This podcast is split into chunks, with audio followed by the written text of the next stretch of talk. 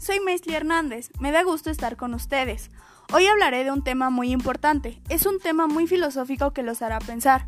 El idealismo clásico alemán. Primero, debemos saber hasta dónde conocemos sobre el idealismo clásico alemán. Era una corriente filosófica fundada en Alemania a finales del siglo XVIII y a principios del siglo XIX, resultante de una época, la modernidad. Se interesó por establecer novedosas ideas sobre la manera de conocer al ser humano, heredera de la tradición cartesiana. Sostiene que el conocimiento solo es posible en la mente humana y que todo lo que cae por fuera de ella depende de su acción y su funcionamiento. Ya que entendimos un poco el contexto del tema, entonces con esto podemos empezar a ver las características. La primera característica es que rechaza la noción de un noumeno, es decir, no existe nada que esté más allá de la realidad conocida.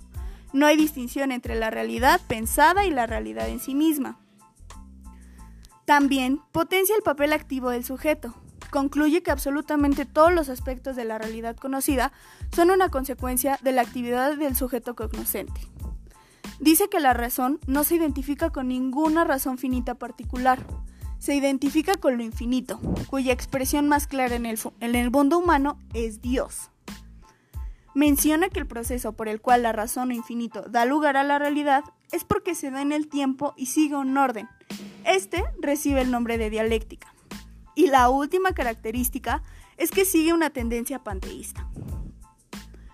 El idealismo clásico alemán tiene un desarrollo un poco complejo, pero no es imposible entenderlo. Se preocupa por la libertad, la unidad frente al extranjero, la pasión por la nación alemana y por analizar el concepto del pueblo. Los temas principales de los filósofos idealistas eran desarrollo de la doctrina kantiana, ya que Kant fue el iniciador y maestro, preocupaciones religiosas, aparece un espíritu heterodoxo de carácter místico o panteísta. En el idealismo se plantea el problema de relación entre lo infinito, la relación entre filosofía y religión. Interés por el mundo clásico. La estética, lo bello, se adquiere como una categoría y es una importancia relevante. La dimensión histórica. El romanticismo, que consta por la pasión por el infinito, la fusión con la naturaleza, la identificación de la poesía y religión. Carácter teórico. Los desarrollos teóricos del idealismo no conducen a revoluciones sociales o políticas.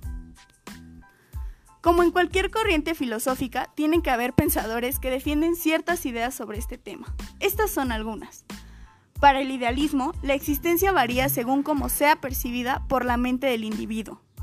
Esto fue un elemento significativo para crear una tecnología de razas, ya que para los pensadores del idealismo clásico alemán, solo el hombre blanco europeo era quien había alcanzado el conocimiento en su máxima perfección posible, o quien al menos se acercaba más a ese logro. También defendían que el conocimiento se fundamenta en las construcciones del intelecto, y es indispensable analizar cómo funciona esa facultad para poder determinar cuál es la forma en la que se debe de operar. Y por último, para cerrar este tema, veremos quiénes fueron los principales y qué aportaron a esta corriente. El idealismo clásico alemán surgió gracias a la obra de Immanuel Kant, quien menciona la prioridad de las ideas sobre las cosas y propone como tarea esencial el estudio del conocimiento como tal, el cual luego llamaría epistemología. La filosofía de Hegel también aporta esta corriente, desarrolla diversos cuestionamientos a la postura de Kant, ya que se pone al dualismo de la filosofía kantiana. Recupera de Fichte la idea de que el principal objeto de conocimiento para un sujeto es el sujeto mismo, pero Hegel decide ir mucho más allá, y por eso es que su pensamiento representa un gran momento de la filosofía idealista.